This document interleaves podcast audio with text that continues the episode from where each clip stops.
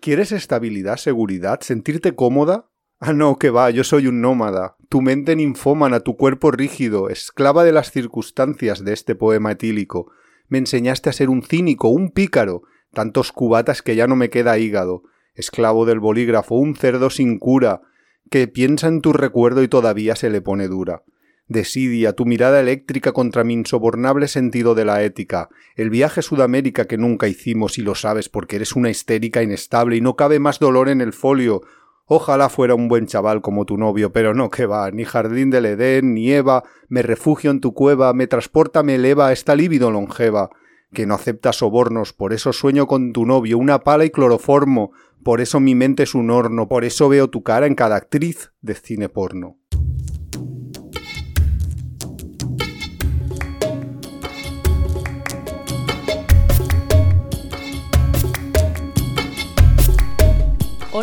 Somos Iván y Nuria. Esto es el capítulo 39 de la segunda temporada de Tiempo de Viajes. Y hoy vamos a hablar de. Patán, Cinco, patán. cinco meses en Sudamérica. Aunque es que te hemos oído ahí en la intro que digo esto que es homenaje al Nega, para los que no lo Sí. sepan. Esta es una canción de los chicos del maíz que se llama Paraísos Artificiales. Es un- una- unas poca- unos pocos versos de la canción. Muy recomendable. Me siento súper identificado con la letra de esta canción. Que yo, yo iba siempre de eso, de a mí me siento identificado con la letra de esta canción y digo, pero sí, la letra de esta canción va de un chaval al que su novia le ha dejado.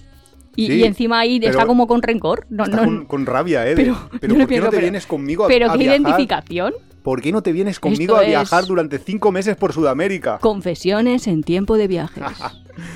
Pues no, sí, me siento identificado en el sentido de, de que, joder, de que el que habla de, en esta canción es una persona que quería hacer cosas, viajar, no sé qué, no sé cuántos, y, y su novia no.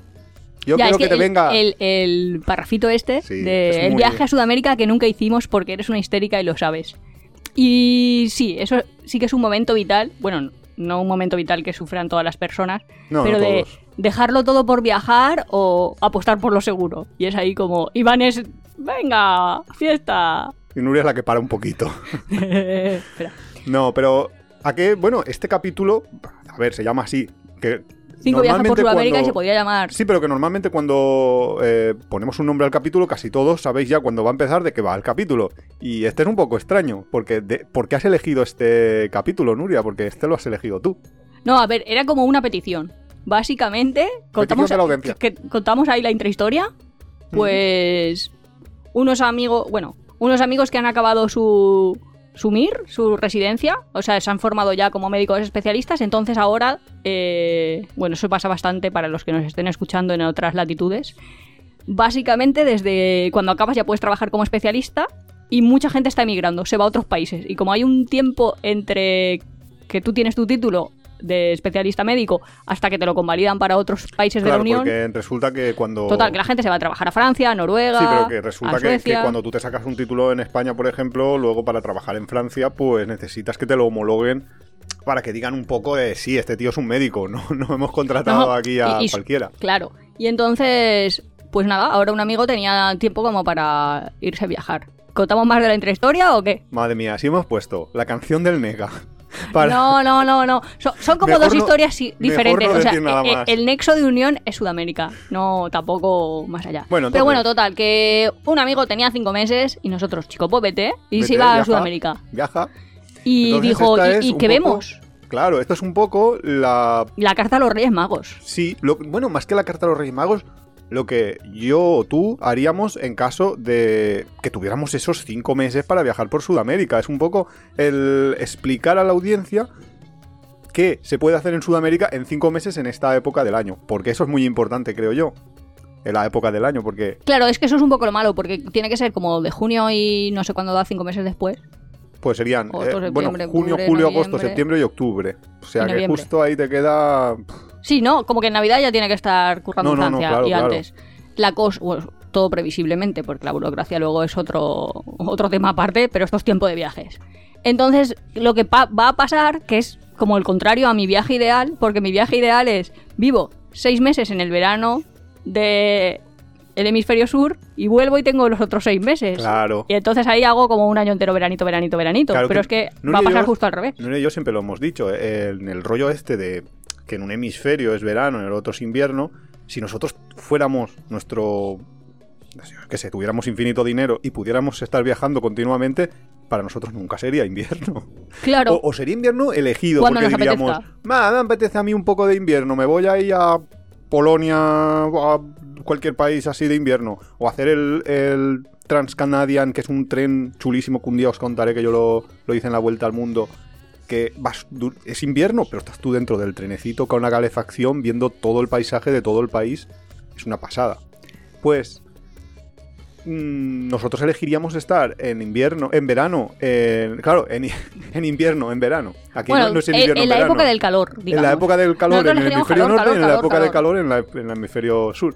Pero bueno, habrá también También gente es que verdad no, que la claro. zona más central, o sea, toda la zona ecuatorial y toda la zona entre trópicos, da igual ir en el mes de verano que en el mes Claro, de invierno. claro, toda esa zona. También es cierto que Pero en es esas, verdad que, yo que en sé, esas Chile zonas que Argentina pensar- es mejor su verano que su invierno. Sí, pero que climáticamente lo que tú decías de en el Ecuador es verdad que hace pues, Calor siempre. calor siempre, en el Caribe hace calor siempre, en el sudeste asiático hace calor siempre, pero hay que pensar en otro fenómeno que son las lluvias, que en esos eh, en las estaciones en esos países es época de lluvias o no época de lluvias. Entonces, sí que, que es cuadrar, cierto que que yo pensaría antes de ir eh, qué época estás en esos países y luego si te gusta el invierno, oye, pues te vas en agosto a Sudáfrica o a Sudamérica y estás genial. Bueno, entonces, los escuchantes, antes de que nos metamos en materia, pararos 10 segundos y pensar, si tuviera 5 meses para recorrer Sudamérica, ¿cuáles serían mis imprescindibles? ¿Qué es lo que sí o sí vería? Y luego ya nos dejáis en comentarios si coincide con lo que nosotros hemos planificado, que nos hemos dejado. Vale, o- parad el tiempo. Os dejamos unos segundos. Unos, unos segundos musicales. Puedes poner la canción del Nega, ¿eh? La ponemos, Para que la escuchen. la ponemos, venga, Venga. va, que la escuchen en No, directo. no, será porque. Pero 20 segundos porque si no te salta el copyright, ¿no? Dos segundos, Ah, de hecho. En podcast no. Ah, ¿no? Civilización histérica, plástico y simulacro, colérica en la que nadie rompe nunca un plato, importada de América. Niños de papá queman mendigos por pasar el rato. Península ibérica, mi zona de conflicto, Occidente se desintegra. Escucho los gritos, soy el nega, otro cabrón, otro cínico. Hiciste de mis versos un complejo vitamínico, ritmos, victorias, empates. Zombies alienados deambulando, babeando en los escaparates. Modernos primates dirigidos por control remoto. Mejor que poco a poco te aclimates. Dicen que estoy loco por escupir al calendario. Pero sé que la rutina es un suicidio diario. Voy a ponerle un sicario a mi suegro. No soporta mi condición de MC legendario. Me desintegro dentro de tu pubis extraordinario. Custodio los caminos de tu fe como un templario. Ya ves, soy un nudo de nervios. A veces juego al ajedrez con Dios y me mojo con Kate Moss. Estoy viendo la Fox, yo Marlenders. Tú el niño bien como Julian Ross. Yo, estilo inabarcable. Estoy leyendo a Eric Fromm y joder, me siento culpable. Próximo cable en Wikileaks. El cabrón del nega sin apenas despeinarse se ha vuelto a salir. Futuro gris, fluyo sobre beats. Hice de tu clítoris, mi patria, mi país. Esta noche de París. Y a nadie parece importarle, rodeado de plástico y maniquís. ¿Y qué más da si solo somos animales? En paraísos artificiales. Bueno, Bueno, Iván, desvélanos el secreto. ¿Nos dices tú o digo yo a lo loco? Cosas que hubiera visto. venga, dínoslo tú primero, a ver a lo loco. ¿Qué harías? Porque yo, yo lo tengo planificado bastante. Nuria y la geografía. Hostia. Eso me, me tenía que haber dejado un tiempo mirando el mapa. Hostia, así que la hemos liado. A ver, ¿qué haría? Te digo sitios donde iría sí o sí o donde recomendaría ir sí o sí, Claro. pero no sé el circuito, quiero decir cómo lo hago. Hombre, eh, a ver. Eh, Si tú intentas recomendar un viaje, tú lo que no puedes decir es vete a México, luego vete a Argentina, luego te, te vuelves a no, Colombia. Eso pero no yo, yo hago la fase no- lluvia de ideas. no, Entonces yo estoy diciendo sitios gente. donde tienes que ir sí o sí. Pero por ejemplo, México lo vería. Y vería el DF y vería. O sea, no sé qué de las casas. De hecho, me tiraría San ahí un Bartolomé. tiempo. San Martín. San Martín, De las casas, creo que sí. San Martín, San Bartolomé. Madre mía. Bueno, esa continúa, parte de México la sí. vería. Luego, a ver, más al sur de México, ¿qué hay? Dime países y yo ya te voy diciendo. A ver, Perú tienes- iría seguro, pero de, entre México y Perú, ¿qué tenemos? Claro, lo que pasa es que si hemos dicho Sudamérica, México está en Centroamérica, con lo cual aquí empezamos ya con los Ah, vale, vale, vale, del vale. Pues del- entonces, Sudamérica, Sudamérica. Ya haremos otro de Sí, Centroamérica lo otro que- día. Yo lo que diría es de- del tapón del Darién hacia abajo, porque es que si no, Vale. no es Sudamérica. Ya estamos hablando de otras cosas. Y entre otras cosas, por ejemplo. Oh, una- pa- pues, pues empiecen en Panamá, que eso ya lo hemos contado. chulo, Panamá bien. está arriba del tapón del Darién. Ah, pues entonces El tapón nada. del Darién es pues que justo vayan a Colombia, que yo no he ido, ya se sabe que no he ido y así luego que me lo cuenten. Fin, Madre mía, la empezamos. geografía. Hoy no haremos amigos, hoy lo que vamos a hacer es. Lo, le va a suspender retroactivamente. ¿Sabes cuando eres pequeño y dices, oh, a alguien de Minnesota le han preguntado dónde está España y no lo ha sabido localizar bien en un mapa que ha, yo qué sé, que ha señalado Yugoslavia y piensas, oh, qué lerdo, por Dios, qué mal enseñan en las escuelas estadounidenses. Y luego cogen a cualquier persona A, a Nuria. con un doctorado, cuatro carreras y no sabe, no sabe si Panamá está para arriba, para abajo. Bueno, a mí me sonaba central. Ahí al medio. Bueno, el caso, pues va, sur, sur. Me voy a, pues voy a arriesgar poco ya para Voy a que no se poco, mí. eso, no arriesgues. Tíralo seguro. Venga, va. Argentina está en el sur. Iría a Perú, iba a decir, va, hombre, me voy a arriesgar un poquito de empezar por arriba. Iría a Perú, sin duda. A Perú, muy bien, yo también. Vale, iría. Perú. Boli- Bolivia, de hecho. Iría Sí. al lago Titicaca y todo es eso. muy Lo- accesible porque es que están pegados y con un autobús en, desde, por ejemplo, Lima, en un autobús 24 horas, que ya contamos. bueno, pero vas lentamente a otros sitios, sí. Pues se puede llegar, o sea que es muy, muy accesible y no hace falta ni siquiera tomar aviones. Yo, conociéndome, me podía tirar los cinco meses en Argentina directamente, porque que, Argentina por sí ya es. Evidentemente. un- Pero claro, la cosa es viajar un poco. O sea, claro, Vale, en Argentina te da Pues en los Argentina cinco viajaría. ¿Qué Argentina vería es en que Argentina? Una cosa, respecto a los mapas, que esto nos pasa muchísimo, eh, que a veces vemos un mapa y no sabemos interpretar los tamaños de los países. Eh, el mapa que normalmente vemos es una proyección que no tiene en cuenta las proporciones reales de los países. Entonces, si tú ves un país en el centro del mapa, como por ejemplo España, que está más o menos centrado en el mapa, tú lo ves muchísimo más grande que uno que esté en los, en los bordes, en, o sea, o en el norte o en el sur. Entonces, Argentina nos puede parecer pequeño o relativamente ac- accesible, parece ya más grande que España en inicio, pero, pero sin embargo es casi como Europa, es Sí, gigantesco. es que tú ve- ves Argentina y si lo recortaras ahí a lo niño pequeño, dices, bueno, va, pues como toda España, todo Francia y yo qué sé, no sé, no- Luxemburgo no sé y exactamente Bélgica. el tamaño, pero, Pero es muy luego en realidad dices, no, no, no he llegado hasta Bélgica. Mm, He llegado hasta mucho, mucho mucho, más más, para allá. allá. Total, que es gigante. Y Argentina También sí es que cierto iría. que está medio vacío, porque toda Pero la claro, pampa, Argentina toda iría, pero estoy pensando yo. Ostras. Que acabo de, acabo de llegar al invierno. Entonces no puedo bajar súper a tierras australes. Claro. Porque como llegue yo ahí a Tierra de... Fuego, me voy a, voy a ir ahí con un barco. O sea, todo el crucero que hicimos por Chile y todo eso, el Sí, que crucero es todos austral, los fiordos chilenos, en este caso no, es- no es argentino, todo ese pero... no va. Es que no, no va el barco. Entonces, claro, tengo yo un problema. No sé yo si, va, si el barco puede ir o no puede ir, la verdad, porque no sé ¿Qué si va, se llega hielo a congelar el mar. No, Hombre, pero nosotros sé, hicimos eso, que no me acuerdo cómo se llama. Madre mía, es que este... eh, eh, mm, donde pasó el cano, quiero decir, como Uf, de mía. Sudamérica sur-sur. Este es el capítulo que yo estoy seguro de que algún profesor de geografía se muere. No, no, da igual. Yo qué sé. Uno no puede ser bueno en todo. Yo ya, mm, conócete, Madre mía. acéptate. ¿Cómo se llama el cabo, cabo de hornos? Mira, lo he dicho yo. Pues el cabo de hornos ese eh, en el hemisferio, en el hemisferio sur no. En tiempo de sur debe estar no- súper no congelado y no lo haces. a nadie. No sé si está congelado. Es que no sé, no sé si se llega a congelar, ¿eh? Que, que Pero si nosotros una- vimos y al- las ballenas ya se estaban yendo. Si las ballenas se van, imagínate las personas, Vale, a poco inteligentes que sean. No. Claro, pero que cuando nosotros fuimos que iba a... Ya, pero la Antártida sí que se congela, pero no creo yo que tan al norte de la Antártida mm, llegue a congelarse. Bueno, No lo sé, pero no de sé. mochilero no sé si me iba yo, ¿eh? Hombre, a ver, Al yo es por frío. pasar frío, o sea, por el hecho de. Bueno, va, de voy a seguir frío, diciendo países. Brasil, que es también tope grande. Brasil tiene una parte que hará frío, pero una parte, la, la norte, que ya es más o menos ecuatoriana, que ahí nunca hace frío. O sea, como Canarias, digamos, que. eh, Punta del Este y todo eso, ahí, que vayan ahí, a las tiendecitas, no como nosotros que fuimos un domingo. Paraguay. Paraguay también es, bueno, la triple frontera de Paraguay, Brasil y Argentina. También es una zona que también será invierno allí. Pero así, a lo loco, al Perito Moreno tienen que ir. A Iguazú tienen que ir. Al desierto de Atacama, pues tendrán que ir. Al Salar de Uyuni, pues tendrán que ir. Es que cinco meses te da para ver bastantes cosas. Machu Picchu lo tienes que hacer. No como Iván, que luego se me vuelve ratón y dice, no, que cuesta mucho el tren. Pues lo En tienes que hacer. Picchu fuimos dos veces. Sí, ya nosotros porque... Porque era barato en aquel Que momento. nosotros si nos gusta, repetimos. ¿Qué que, fue bastante bueno porque nosotros llegamos un día a Machu Picchu y Nuria estaba hecha polvo porque estábamos en... Nosotros habíamos llegado porque en aquel momento todavía era barato y era posible hacer las cosas me- medio baratas. Habíamos llegado hasta Aguascalientes en un autobús. No, no cogimos el tren. El tramo final sí que cogimos Sí, el cogimos tren. el tren, ¿no? El- eh, sí, pero en el tramo final lo que hacías en aquel momento era Te llegar hasta en un así, llegar en autobús hasta un determinado punto y el tramito final no era tan caro. con el tren. Entonces habíamos llegado a Aguascalientes y más o menos bien. Yo ya había tenido el soroche, el mal de altura, en, en Puno, unos. una semana antes o así. Y estuve fatal, pero fatal, que yo, Arequipa, por ejemplo. Ni te que- acuerdas. Que es que ni me acuerdo, yo, pues, yo Arequipa, pues estaba yo ahí medio somnoliento. Pero a Nuria le entró el soroche, que no le había entrado ahí, en Aguascalientes, eh, Machu Picchu. Y eso sí que fue un poco una cagada porque cuando subimos hacia arriba, que encima lo hemos contado varias veces, subimos andando, cosa que No, eso, esos son los 5 dólares, te lo prometo. Pff, nunca, nunca. Muchas veces no sé si gastarme dinero o no gastarme dinero y me acuerdo de ese día y digo, gasto dinero.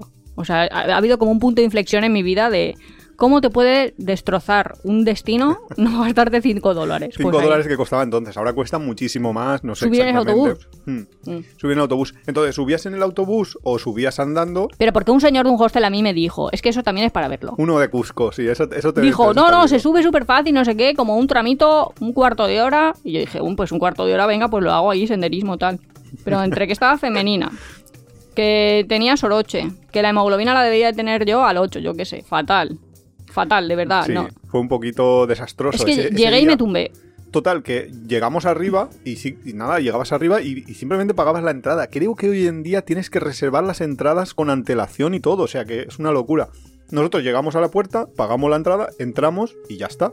Es que yo no podía ni ver las casitas, te lo prometo. Iba, iban por ahí como de excursión y yo decía, "Uf, no, no, yo ahí no subo. Claro, Al Nuria- alto del cerro, que dicen esto es el cerro, que era la colinita. Nuria llegó a, a Machu Picchu, se Pero- tumbó en, la- en el césped y hasta ahí había llegado. Claro, claro, para mí era como la entrada. Iban, no, que hay casitas, que hay no sé qué, que están aquí. Claro No. que había distintos sitios que te subías, te hacías una foto, te, no sé, lo típico de, de Machu Picchu, no sé. Entonces, Yo estaba para que me pusieran oxígeno directamente, ¿eh? entonces yo lo que le dije, luego nos volvimos, nos bajamos otra vez, que nos volvimos a bajar caminando, pero bueno, bajar caminando era más le- llevadero porque totalmente... Porque no habíamos comprado el, el bonobús ese. No, claro, no habíamos comprado y no íbamos a pagar entonces los 5 dólares, porque total, para bajar la gravedad te ayuda. Entonces, yo cuando llegamos a Aguascalientes y todo esto le dije a Nuria, Nuria, pero es que tú no te puedes quedar sin haber visto Machu Picchu. Nosotros teníamos el tren de regreso al día siguiente y entonces tuvimos que... Hablamos con el jefe de estación y todo para que nos cambiase el billete. Y de hecho nos lo cambió. Fue súper extraño, pero lo tuviste que convencer como Pues le dije la verdad que el sueño de mi vida era ver Machu Picchu y que no lo había visto. sueño de mi vida. No, es que es verdad, de oiga, es que estoy femenina y no puedo con mi alma. Y el hombre dijo, no entres en detalle, no entres en detalle, que nosotros somos tímidos y no, no hablamos de De las periodos sangrantes de mujeres. No, no, no, estas cosas las tenemos muy silenciadas. Y entonces el hombre ya dijo, te cambio el billete, venga. Que va". eso no, no debería de haber pasado nunca, porque nunca le cambian los billetes a nadie. Pero sí, bueno, sí, sí, lo- pues lo yo se lo dije, solo le dije la verdad, y en una frase. Sí, sí, lo, pero que lo conseguimos cambiar, que fue una maravilla. es- eh, cambiamos, al día siguiente volvimos, subimos en el autobús, Claro que no, si quieres vuelvo a subir. subimos en el autobús. que de verdad, te lo prometo, a todos los que hayan subido en el autobús, es que el autobús parece súper corto y súper tarde. Si es una tontería, he pagado 5 dólares para nada. Pues es que andando es, bueno, para mí fue la muerte. Es que, Uf, en serio, es que no podía más. Ya, es que encima eh, y encontramos a unos amigos argentinos. eh, bueno, eran israelitas argentinos de estos, que, Eran judíos, Sí, emigrantes pero- de estos, como pero se que eran argentinos de origen, entonces hablaban castellano perfectamente. Y empezamos a, a hablar y a, y a subir a su ritmo, que encima ellos tenían un ritmo un poco más grande que el nuestro. Mira, que no, que no, nos que yo... destrozaron. yo A Nuria la destrozaron, la pobre. Pero de verdad, ¿eh? Hoy en día yo hubiera dicho, me siento aquí. Hasta luego. No, en serio.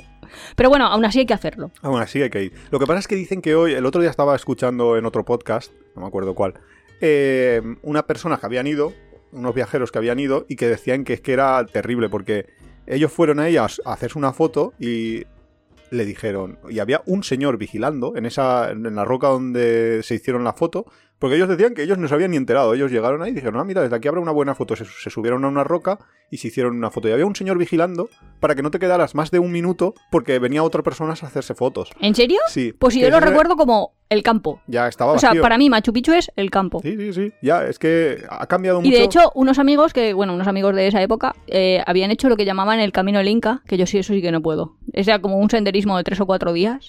Que ahora es mucho más complicado. En aquel momento ya había que pedir el- lo del camino del Inca con una cierta antelación. Ahora ya es. Pero bueno, se habían porteadores. Ahí es donde nos dijeron la mítica bueno, frase ver, de tapor todo, eres pero- que te llevas tú tu equipaje. Claro. Pero que una cosa es porteador y la otra es que el camino lo tienes que hacer. Ahora hay una ruta alternativa que creo que es mucho más fácil, más barata y más... mm, Que no, tienes yo, que, an- que yo- yo anticipar haría tanto y voy a recomendar el camino del Inca, lo que hacían los incas ahí, de verdad. Sí, sí, sí. Que podían inventar el camino del Serpa. A ver, quien se atreva que vaya. Hay un Serpa ahora que... Que ha metido todos los récords, ¿no? Que tiene todos los récords ya de, de Sí, haber sí, subido sí, no sé cuántas veces al Everest, claro. Bueno, pero otro día Everest. Bueno. Pues por cierto, a nuestro amigo le robaron, que un día podíamos hacer un episodio de robos en viajes. Uy, ahí lo dejo. En ese nos dan at- atracos y robos, madre mía. Bueno, el caso, que Machu Picchu tiene que estar en tu lista. En mi lista está Machu Picchu, en mi lista está el Perito Moreno, Sí, sin duda. en mi lista está el Salar de Uyuni. Todos esos que nos has dicho antes están. ¿Están en tu lista? Hombre, claro, pero yo lo que he hecho es una cosa un poco distinta de lo de, De los ahí. Claro, yo lo que he hecho es, vale, me tengo que ir ahora en junio. ¿Cómo me voy? Porque aparte de, o sea, que te ¿Cómo te ir- vas en avión? Te puedes ir de muchas maneras. No, no solo. Y ahora hablamos. Te puedes ir de- empezando por un montón de destinos. Puedes empezar por Argentina, puedes empezar por Colombia. Entonces, yo lo que he buscado es que es el vuelo más barato. ¿Y cómo? Porque también puedes ir- Entonces, Iván, te lanzan en un avión de papel, aprovechan las corrientes del viento y llegas. Yo creo que yo, mira, Iván se va en el avión de papel y a mí me mete en una botella de estas del mensaje con seis o siete paquetes de galletas y me lanza al océano a ver si llego. ¿Tú qué has desayunado hoy? No, pero es que es maneras baratas de viajar. Eso podríamos hacer otro capítulo especial. Bueno, pues si son todos. Si ¿Cómo- son nuestro- nuestro- ¿Cómo morirte viajando barato? No es, o bueno, cómo viajar barato y no morir en el intento. Eh, que te envío en un Boeing. Ah, uy, no hemos visto todavía y de- también está Espérate, pendiente. No, lo que te dije del documental de Boeing que está Ah, en sí, el que se Netflix. estrelló. No es que se estrelló, es que se cayó la boca. Que eso significa no dijo un fallo que había detectado. Ah, un ingeniero. eh, Bueno, un ingeniero no, toda la compañía, toda la porque compañía. parece es que no he visto el reportaje, solo he visto como una parte. Eso es para ayudar a los oyentes a que confíen en lo de volar. No, tal, eso es la, com- la te- te competencia ves- entre Airbus y Boeing. Y Boeing no quería perder su puesto en cabeza de las compañías aéreas y entonces no dijo de lo del fallo y básicamente hubieron tres accidentes aéreos. Bueno, un Con resultado mortal. Si vas a volar. Hombre, pero como dice aquel, si ya se les han caído muchos, ahora Boeing supongo que justo, justo, justo será bastante transparente en la seguridad. Había un dilema de estos de estadística en, Sí, sí, me lo han dicho las en antenitas. su momento que dice un poco algo así, ¿no? Decía que la probabilidad de que haya una bomba en un avión, de que alguien, un pasajero lleve una bomba en un avión, Era es súper bajita, ¿no? Es una probabilidad súper baja. Pero la probabilidad de que haya dos pasajeros con una bomba en un avión Era, era tendente a cero. ah, era, era, vamos, eso es imposible, Escasa. ¿no? Y entonces uno un- con miedo Claro, uno con miedo que hizo. dijo, pues yo cojo, subo, subo una bomba y así. Y así, la probabilidad va a ser súper bajita, ¿no? es que... Y Ya. de Jaimito. Luego te estudia la, que- la que había- probabilidad que había condicional desayunado. y ya que aprenda. Bueno, va. Eh, bueno, ¿Cómo, nos, la- ¿Cómo nos mandas? ¿En Boeing? La cosa, sí. ¿Y Te- cuánto nos cuesta? Te envío en vuelo. La cosa es, puedes ir en un vuelo de solo ida y luego ya te compras una vuelta, o puedes ir en un viaje de ida y vuelta, pero entonces, claro, tienes que hacer una ruta más o menos circular para volver al mismo punto de partida.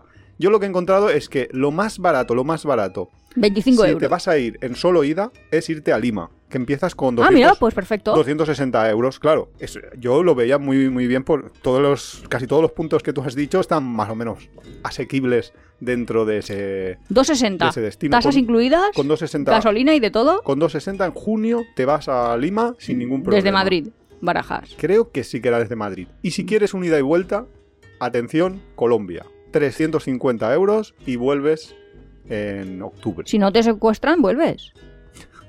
Colombia es segura, Nuria. No sé qué, qué cosas tienes tú con Colombia. Pero bueno, yo, yo elegiría la opción de solo ida. ¿Por qué? Porque si luego te quieres quedar algunos meses más, si... Porque todo esto, eh, el supuesto es que tienen que, Que le llegan tienes los que papeles. esperar a, exacto, a una cosa burocrática y esas cosas son un poco lentas. No llega, te quedas un poquito más. El caso, que Volamos a Lima. Volamos Estamos a... a- Lima día 1. volamos a Lima. Y luego hay una opción que, mm, que también. Lo que pasa es que en esta época no es, no es una buena. No es una buena opción. Pero que a mí me gustaría empezar una vuelta al mundo así.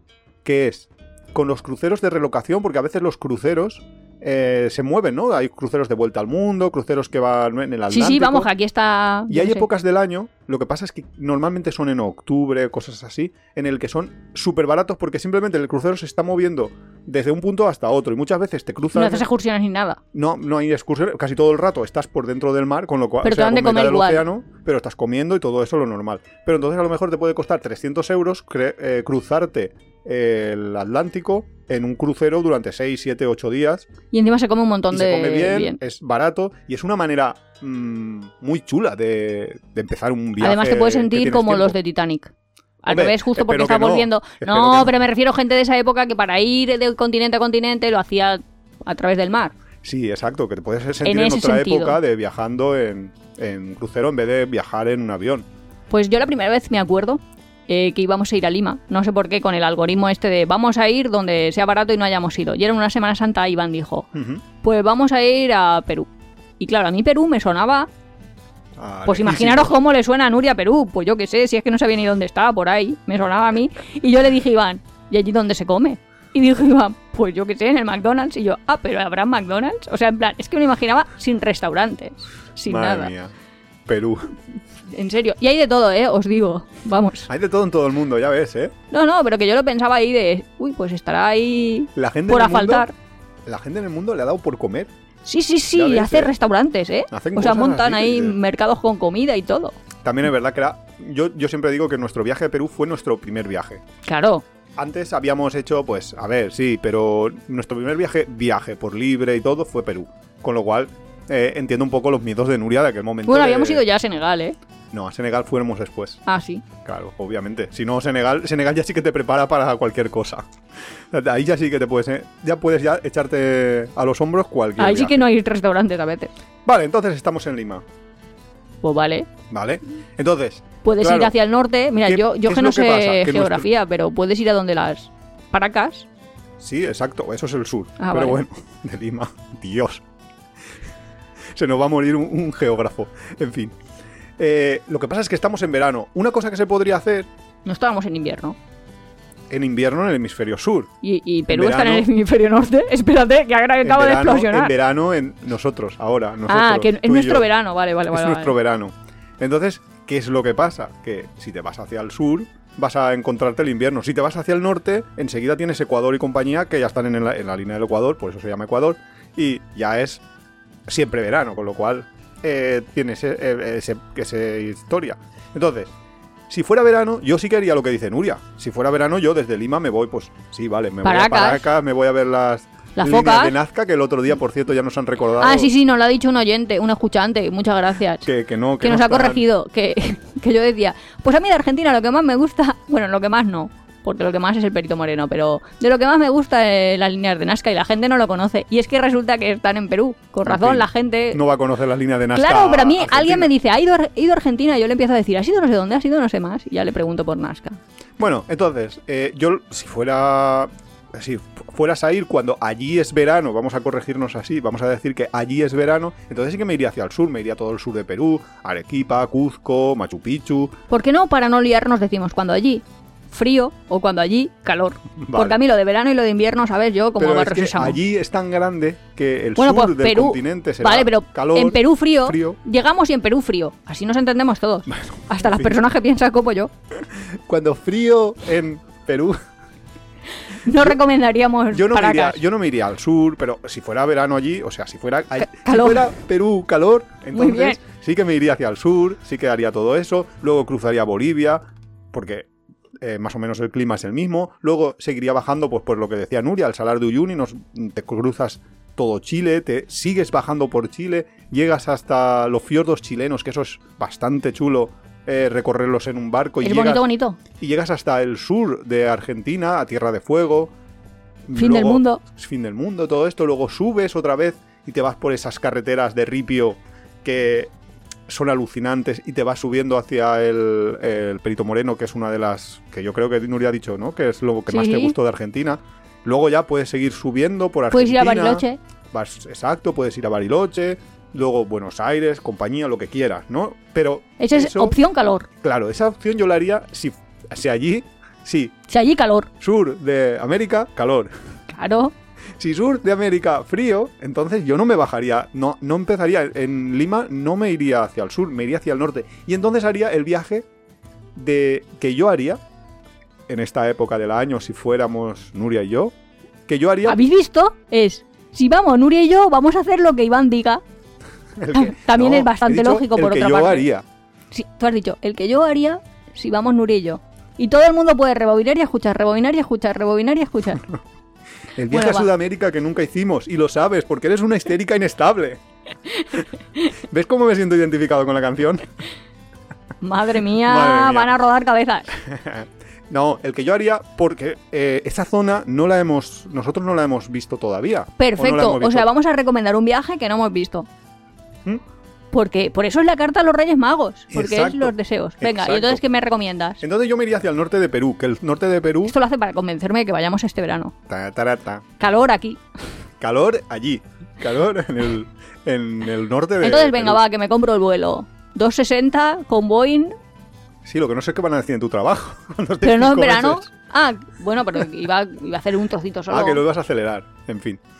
Lima. Entonces, te vas al norte de Perú. En el norte de Perú eh, hay una zona que es muy... Yo lo que haría ahí a lo mejor es sí que pillarme un ida y vuelta desde Lima. Porque no es tan caro, no es tanto más caro. Es un poco más que el solo ida, o sea, que el de Colombia, que el de Colombia era 3.50. Pero yo lo haría desde el norte de Perú y me iría Lima y empezaría a subir hacia el norte. Entonces, cuando te vas hacia el norte de Perú, allí tienes un montón de, de partes que se comparten con, con Brasil, toda la parte de la selva, tienes mucha selva en el norte de, de Perú. Y más al norte de Perú lo que tienes es Ecuador, que es un país entero, que si tienes mucho dinero también te puedes coger un vuelo y te vas a las Galápagos y, y- y las visitas. Creo que se nos ha ido un poco de presupuesto Isla Galápago, ¿eh, Iván? Si tienes mucho dinero, he dicho. Pero bueno, algún día habrá que hacer eso. Hombre, algún día. Eh, eh, eh. Ya me va a poner a mí. Iván sacando. Bueno, Ecuador. Después se haría Colombia. Y bueno, espera, que tenemos que dar consejo sanitario. Ah, si alguien espérate. va a ir a la zona de la selva en Perú, que nosotros no fuimos porque no estábamos vacunados de un montón de cosas. Vacúnate. Y además, os Vete a informo, tu sanidad exterior. vale, la vacuna de la rabia, entre dosis, tienen un mes de delay, no sé cómo se dice. La vacuna de la rabia es por si te muerde el mono. Sí, entonces, ir pensándolo ya, ¿sabes? O sea, que si alguien dice, ay, bien, me lo copio, sí, bien, me voy en verano, pues ya, ya estáis llamando a sanidad exterior porque es que luego no va a dar tiempo. Madre mía, si yo os contara. Que luego no puedes, no, no, pero que luego no puedes entrar en un montón de zonas sí, tropicales. pero que y lo de la selva vacunitas- hace falta bastantes. Sí, no, creo que allí no, no hace falta fiebre amarilla, creo. Pero por si acaso, pues yo, yo me la pondría porque total, os va a durar ya toda la vida. Sí, además ahora iba a decir, una O sea vacunación completa es vital. O sea, Conclusión. vital de toda la vida. Ecuador, Colombia, luego subiría hacia Venezuela. ¿A Venezuela es- no es era el sitio ese donde tenías que ir con maletas cargadas de dinero para poder transportar el dinero? Hombre, pero eso es si vas con moneda local, pero si vas con dólares, es un país donde te cunde mucho el dólar, porque eh, la economía, como tienen una inflación muy grande, mm, muchos viajeros que hemos conocido nos lo han dicho de, tú vas con dólares y por muy poco dinero te puedes que si alojar en ahí- hoteles sí, muy, sí, sí, muy iban a los cañeros. Meliás y cosas así Sí, y estaban en hoteles 5 estrellas barato. evidentemente tienes que ir con dólares. Luego bajaría. Claro, todo esto son cinco meses viajando rapidito, ¿eh? O sea, se lo estoy poniendo para... Yo no haría un viaje así en cinco meses, yo lo haría en un año. Pero se lo, se lo estoy... Iván, en su carta de los Reyes Magos, ya nos ha sacado Ya un año de tiempo. tiempo, ya nos ha sacado ir a Galápagos. Bueno, pero para alguien que más o menos quiera conocer un poco la zona y, y ir rápido, puede ir rápido. Y luego después de Venezuela yo iría a toda la zona de las Guayanas, que eso debe de ser bastante distinto a todo lo que hay en Sudamérica porque culturalmente es distinto. Sí, pero no le veo yo como mucho. Yo sigo ahora uno de vídeos de YouTube de Nuria. Hmm. Y vive en una isla de estas, Martinica, o yo qué sé, no Ah, sé, sí, sí, una de Martinica, estas. Martinica, pero eso ya es, es Que el Caribe, ya es Sudamérica. Habla, sí, eh, habla. Centroamérica. Sí, pues habla de las islas caribeñas y cómo es la vida allí y cómo allí se construye. Bueno, hace un montón de cosas. No vamos a entrar en el canal.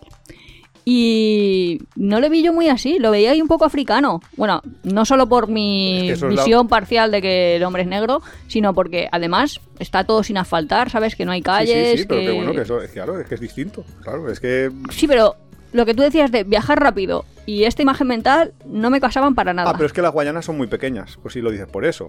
No Eh, sé, pero que yo lo pensé de, pero ¿y qué vas a hacer? Si es como vivir en España en joder, 1910. menudas playas tienen en esas zonas. Ahí se puede hacer buceo en las Guayanas. Todo el mundo que ha ido tiene unas fotos de buceo brutales, Vale, va. por ejemplo. Vale, ¿y luego qué haría? Ya volverme, porque ya... Ya se me acaba el tiempo. Claro, Ah, entonces solo haces no esa, da- esa barrita. No, no te metes ni mucho por Brasil. Ahora, ahora va- vamos, para volver lo que haría es una cosa que vi en...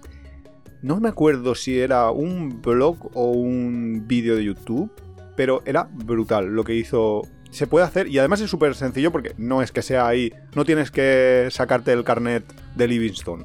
No, se puede hacer, es un transporte público, existe. Voy a intentar convencer a Nuria de que lo hagamos. ¿Así? A ver.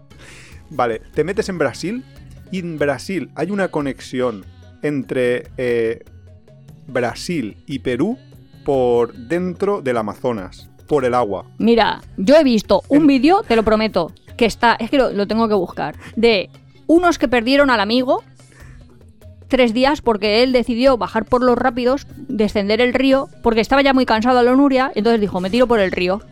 Y los otros dijeron, pues nosotros vamos por la selva. Total, así haciendo la historia corta, dos se mueren. Era un poco límite vertical, de para buscar a uno mueren dos. Que dices, ostras, espera, que no, no, no me acaba de cundir la historia. Y ahora Iván dice, voy a convencer a Nuria que vamos a ir por la selva. Eh, ¿Tú sabes que en la selva hay tribus sin contactar? Que de hecho hay un estudio que he leído bastante interesante de uno, que no sé si es belga o de dónde es. Que por la selva. Que, que se ha hecho ahí hasta viral y tal, que quería vacunar a la gente de COVID. Bueno, por supuesto está un montón de gente No me que no digas que, está se pueda vacunada. vacunar a las tribus sin contactar de COVID. Sí, te lo prometo. Pues si están sin contactar, si lo dice la palabra. Bueno, que uno tuve que llevar a su padre a hombros durante tres semanas para que le vacunaran de COVID. Que dices, bueno, pues si, si este señor no se iba a contagiar. No Pues a lo mejor se contagiaba porque, vamos, subnormales como nosotros, porque no se nos puede decir otra cosa. Es que ahora es para que salga un meme ahí en, en mitad del podcast. Y nuestra cara, Iván y Nuria, subnormal, subnormal, subnormal. ¿Tú qué haces por ahí por mitad del Amazonas? Bueno, ¿me dejas hablar? ya. Sí, te dejo hablar porque vamos. Si no desayuno y me pongo a hacer podcast, madre mía. Peor es si desayunas un payaso. A ver, que la conexión está no es por una zona de la selva que vayas por ahí andando con tribus sin contactar, entre otras cosas porque cruzar el Amazonas andando no es que Los estadounidenses se murieron. no es que no es que te iba a te iban a, a pillar las tribus sin contactar y te iban a meter dentro de un caldero. No, no, es que es peor. Es que son tantos kilómetros que te ibas a morir antes de conseguir hacerlo, ni aunque tuvieras una carretilla con comida. No, y además hay zonas que ni siquiera ibas a poder pasar por tanta vegetación que hay. No, hombre, que estos son ciudades. Y luego hay conexiones por las ciudades con barcos, no sé si decirles ferries, porque no sé si llegan a ser un ferry. Son troncos atados con cuerdas, así como cuatro que troncos. no, que no, que son barcos con motor y todo, y que va la gente de normal, que conectan Manaos con Iquitos por el río, y lo ha hecho muchos viajeros, es bastante fácil, es un transporte local para los locales, pero es, vamos, es una pasada, porque es que vas por mitad de la, de la selva, es, es increíble ver todo el Amazonas desde el agua.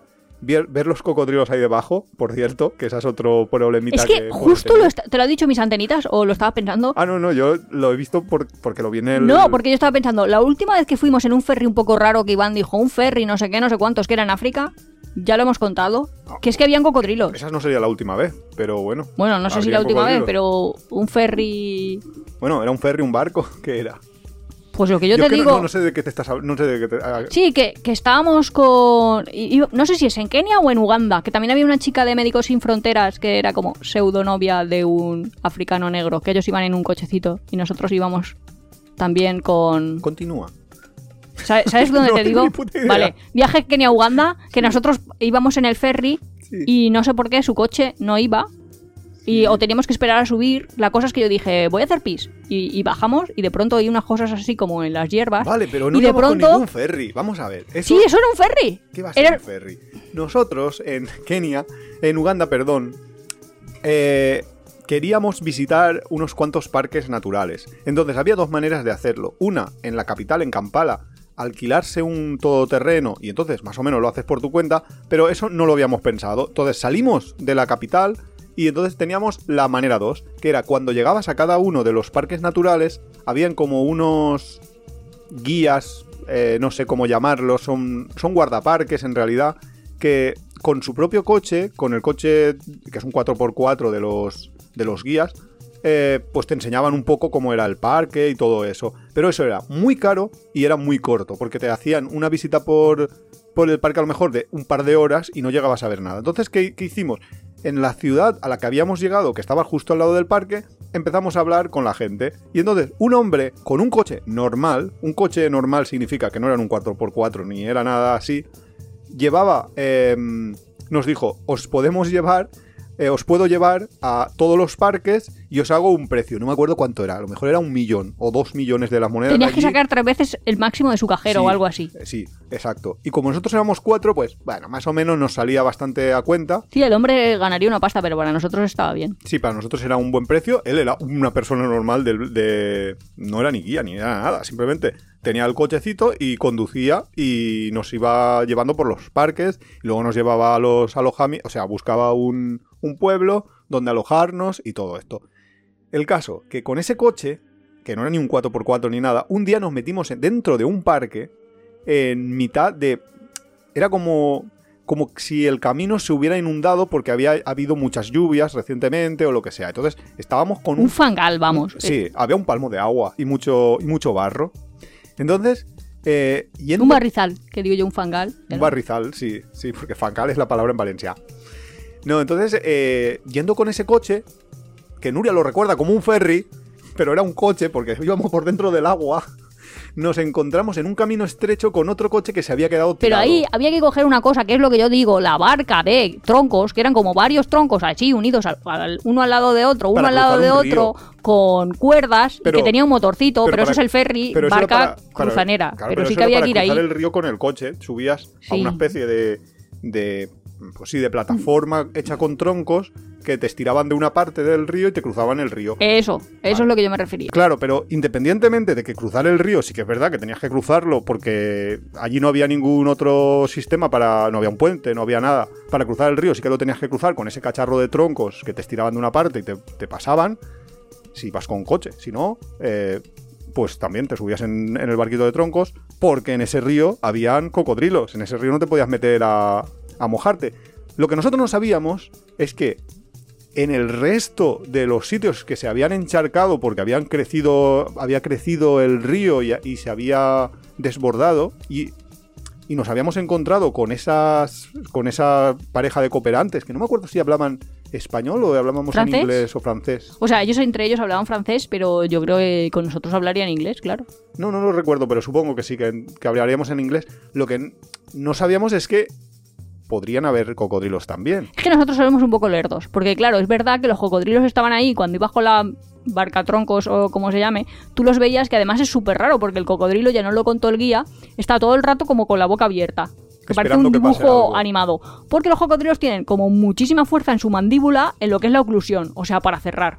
Pero no tanto para abrir y cerrar. Entonces, total, que están parados así con la boca abierta. Si pasa alguien, chaca, cierran la boca súper fuerte y, y una vez está cerrada es imposible abrirla. Entonces lo que hacen normalmente, que eso luego lo hemos visto en Kenia y todo esto, es, por ejemplo, cogen una cebra o un humano y lo que hacen es lo llevan hasta abajo y como ellos pueden respirar y tú no, pues hasta que lo ahogan y muere. Total, que ahí están los cocodrilos todos puestos en lo que es orillita del río, Del río. puestos con la boca abierta. Y yo pensé, pues solo habrán cocodrilos en el río, o no sé. Claro. La cosa es que cuando nos en- encontramos de cara con el otro coche, que el otro coche estaba parado y no había ninguna manera de pasar, eh, si no era apartando ese coche, eh, nos bajamos del coche todos, de nuestro coche no 4x4, el otro era un 4x4 y se había quedado completamente parado y tirado en mitad del agua. O sea, de... Como del de- barrizal. del barrizal aquel eh, le había entrado, parece ser, agua en, en el motor y no arrancaba. Aquellos estaban todos borrachos. Estaba eh, tanto el que conducía como la pareja de turistas, como, como otro, otro que era también un, un- Creo que era un ugandés que estaba también trabajando en el sitio donde de cooperante también. Estaban todos borrachos, estaban ahí como riéndose, ja, ja, ja, ja, ja, no arranca el coche, pero nosotros no podíamos pasar si no les arrancaba el coche. Entonces nos bajamos, eh, empezamos ahí a decirles, pero ¿qué pasa? A ver, empujar. Empujar era imposible porque aquello era un barrizal. Eh, vamos a intentar arrancar el coche. Entonces nos dice, ¿tenéis eh, la cosa esta que se conecta una batería con la otra? Unos hilos que no teníamos pinzas, creo que se llama eso. No teníamos pinzas. Entonces no se les ocurre otra cosa. Estando, eh, llevábamos eh, el agua hasta casi las rodillas y no se les ocurre otra cosa que decir, bueno, vamos a hacer un, unas pinzas improvisadas. Cogieron la barrita esta con la que se sujeta el capó cuando se abre eh, el capó del coche. Tiene una barrita a veces que se sujeta el coche. Se cogieron la barrita y conectaron batería con batería para intentar arrancarlo, el coche, metidos dentro del agua. Que yo me aparté y dije, hostia, esto como... Es que yo soltaba chispas, ¿sabes? Que, que como esto le, le dé por, por conducir la electricidad y le da un calambrazo. Pero nada, no arrancaba el coche. Al final, nuestro conductor dijo: Mira, no podemos pasar. No podemos mover vuestro coche y no podemos pasar. Así que ayudadnos empujando nuestro coche y, vamos a intentar eh, superar a vuestro coche de. por un lateral, pero que era casi imposible, no cabía. Y entonces Nuria dije, espera, que yo me voy a mear. Claro, es que yo a todo esto estábamos ahí en el barrizal, pues yo lo que menos me imaginaba es que eso era territorio vaquero, no sé cómo decirte. Total, que me fui, me aparté un poquito porque había ahí, pues lo que ha contado Iván, ¿no? Y un montón de gente. Entonces me aparto un poco y de pronto, como en las películas, es que además como en las películas, que yo lo veía ahí a cámara lenta. Yo veía ahí como que las cañas se iban separando, ¿sabes? Como en plan película Los chicos del maíz, de...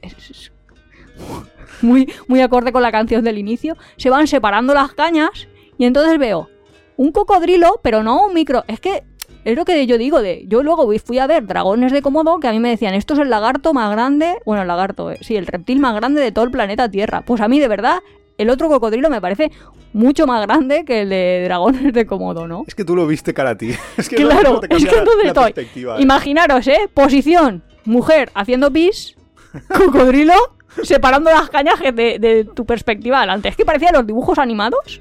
Pero, en plan, uy, uy, uy, que sí que van a coger. Total, que ahí salgo yo corriendo, con las chanclitas por el barro, cocodrilo detrás, y voy a estos y yo ahí, crocodile, crocodile. Y estos, no sé qué estás diciendo, Nuria, ¿se te va la cabeza o, qué te está pasando?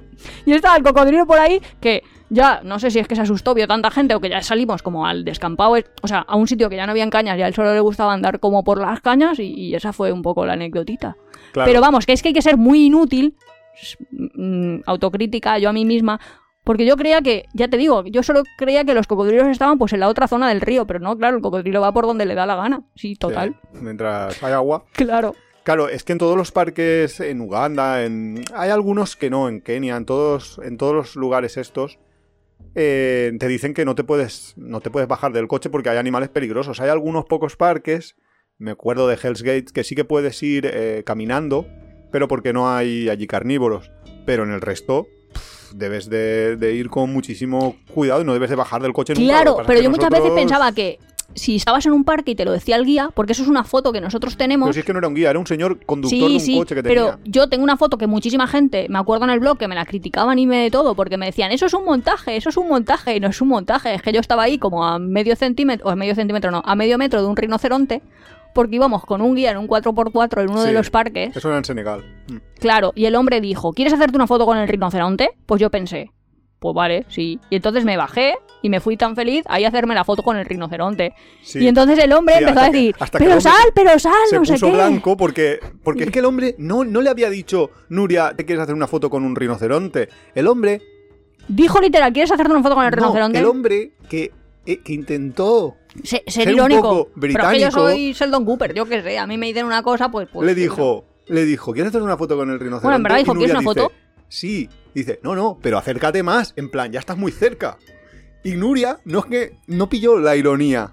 Se fue directamente encima del rinoceronte, que es uno de los animales que, que más peligrosos, porque es que te, no es que, no es que te ensarte con su, con su cuerno, con su colmillo, es que te puede pisar y vamos, eh, te hace polvo. Pero estaba tumbadito. Estaba tumbadito porque era la hora del calor y esa suerte tuviste, porque si llegas a estar de pie, es que... Pues total, que yo me puse. Pues es que mi intención era tocarlo, ¿sabes? O sea, mi primera intención. Hombre, sí, hasta que viste que el guía se puso blanco. No, pero me hiciste la foto y todo. Y mucha gente Hombre, dice, claro. eso es un montaje, eso es un montaje. Y yo, que no, que no es un montaje, que, que no es un yo ahí con montaje. el. Que arriesgué mi vida por, por esa foto. Niños, si estáis escuchando esto, No os acerquéis a los rinocerontes. por antes de viajar, informaros. No seáis Nurias. Nurias por el mundo puede acabar en miedo a una muerte ridícula. Sí, sí, pánico a una muerte ridícula. Ah, pánico. En fin. Pero bueno, volvemos a Sudamérica, que es donde Sí, por estábamos. favor, porque yo ya sé que tengo que ir a Perú, a Colombia, a Ecuador. En Muy Ecuador bien. hay un montón de cosas. En Ecuador hay un montón de cosas. Lo que pasa es que eh, No hemos ido. con lo cual yo sé que iré a la Galápago algún día. Creía que eso era... Sí, me sobraba presupuesto. Mierda. Venezuela, lo ha la verdad es pillado. que Venezuela es que tiene como mal... ¿Cómo Sí, tiene mala prensa. Eso. Mala prensa. Pero todo el mundo que ha ido dice que es súper chulo el salto del ángel, todas esas cosas son de... Vamos, es impresionante. Lo que le pasa es que aquí en, es- en los países occidentales, no sé, le, le ponen muy mala prensa y te dicen ahí como que... fatal. No, pero yo hice un máster... Colombia también tiene bastante mala Yo hice un prensa, la verdad. máster de salud pública con un chico que era venezolano y siempre acababa sus presentaciones, o sea, siempre que teníamos que hacer un ejercicio de lo que sea, el PowerPoint, siempre ponía una foto, ¿no? De algún sitio de Venezuela. Ujú. Y todas las que ponía, todas eran ahí que parecía un salvapantallas Windows. Que sí, que o sea, sí, que, que tiene unas chulo. playas que yo siempre he dicho, ostras, qué Que sí, playas es más que- chulas debe tener claro, que Venezuela. tiene unas, unas playas ahí. Sí, sí, sí, la, la verdad es que sí. Y bueno, y luego la Guyana, luego Brasil, y luego que la habíamos- Gayanas es donde era nuestra profesora de inglés. Sí, ¿no? nosotros tenemos una profesora de inglés de... Guyana, Guyana. Sí, que nos decía ahí, de Guyana. Eh, ¿Y Brasil? Y luego Brasil, es que ¿Solo claro, iríamos al norte de Brasil en estos cinco meses? No, yo, dirías, yo iría solo al Amazonas. Todo el rato voy a estar entre yerbajos. No, no hay ni una ciudad que visitar en toda esta cosa. Hombre, hay muchísimas en el... En... Bueno, en Colombia por lo menos. Lo malo de Colombia es que hemos ido muy pronto. Porque yo pensaba comprar como mucha artesanía y muchas cosas así. No sé por qué tengo esa impresión. Cinco meses arrastrando. Y entonces ya no me veo, eso iba a decir, no me veo con, con una vajilla ahí en la mochila. Los viajes de Nuria, cinco meses arrastrando trastos. Que luego llegan Que a es que casa luego me y se compro yo ahí como, yo qué sé, una taza que quiero para tomar el té y, y luego, mm, no sé, por el Amazonas no me veo yo ahí arrastrando cositas de barro. Nada, haces como algunos que van a la post office y lo envían todo a casa y luego ya sorpresa de si llega o no llega.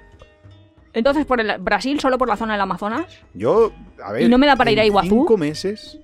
Pero es que Iguazú es lo que decíamos antes. Allí hará frío. Perú frío. Pero no, no vi yo en Iguazú frío, ¿no? Las casitas eran Iguazú, así como bueno. chocitas. Dicho así, Sí. mundo Nuria, Nuria Mundo. Que es ahí como la A equivalencia. ver, no, no hará frío porque nunca hace frío. Eso es lo que yo pienso, no debe hacer mucho frío por esa zona. No, no, no, nunca hace frío, yo creo que en Iguazú. No sé, no, no he entrado. Podría entrar ahora mismo eh, a internet y te lo digo. Yo lo que sí que diría es a, a la audiencia, a la gente que nos está escuchando, Iguazú me parece súper recomendable. Yo es una cosa Sí. que sí que vería. No me pilla Nuria tan antes lejos. ha dicho que lo que más le gustó de Argentina al Perito Moreno a mí es Iguazú.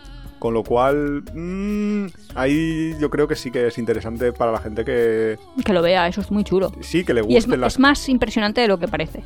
Sí, sí, sí. Quiero decir, es más grande. O sea, que te da para dos excursiones de dos días enteros, Bueno, no sí, para porque un puedes ir la parte brasileña, la parte argentina, luego tienes la posibilidad de bajar hasta, hasta el agua y meterte. Hay una opción de ir en una barca hasta las cataratas, también puedes simplemente Eh, yo, de bajar- hecho, una de mis playas preferidas del mundo está ahí. Exacto, es lo que te iba a decir. Otra opción es bajar hasta unas playas que hay allí que te bañas eh, en, en ese río.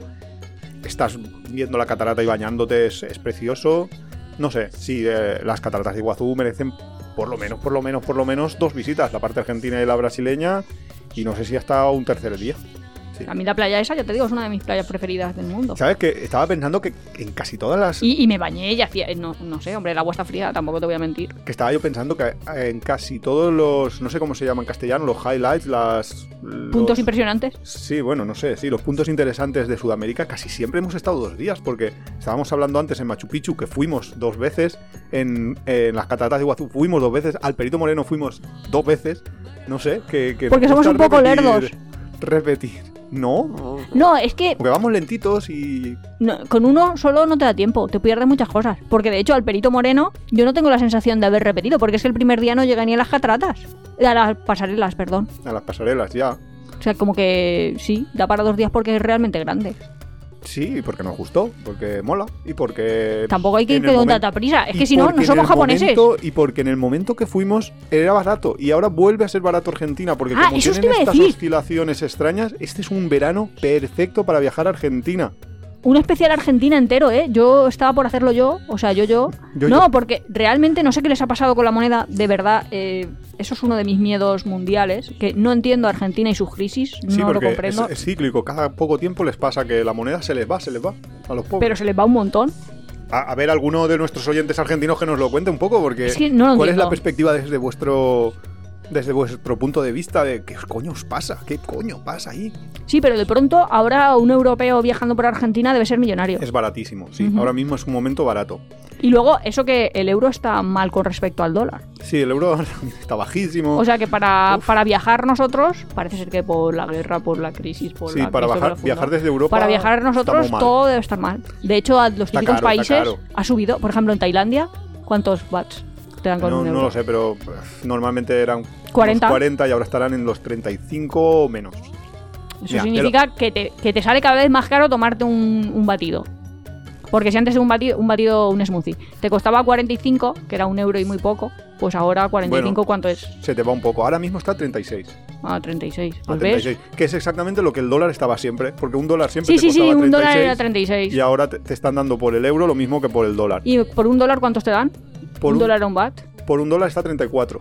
Ah, 34 y o sea medio, que si 34 y tenéis medio, dólares para viajar, más. es momento de Sí. no gastar euros. Sobre todo los compañeros argentinos que Bueno, ahora los argentinos- fatal la moneda justo. Si ahora con dólares casi dólares, podrán pues te- te, van bien irte de tu país incluso para, para esto.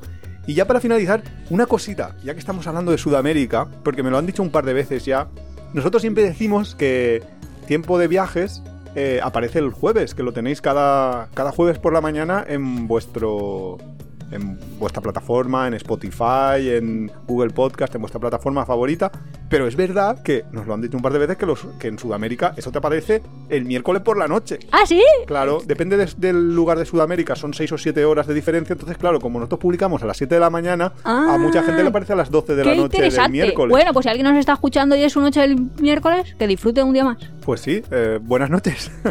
Buenas noches, buenos Buenas días, buenas noches, tardes. hasta luego. Esto es lo bueno de viajar y de tener oyentes en todo el mundo. Un saludo para todos. Hasta la próxima semana. Ganas de viaje.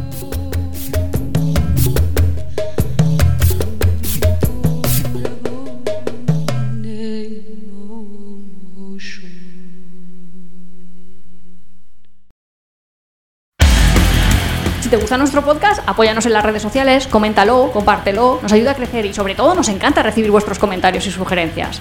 No olvides suscribirte en las principales plataformas de podcast para recibir cada semana tu capítulo de tiempo de viaje. Estamos en Google Podcast, Evox, Spotify, Radio Viajera. Nos encontramos en apeadero.es y en Twitter e Instagram como Apeadero Viajero, todo junto, Apeadero Viajero. También estamos en Facebook.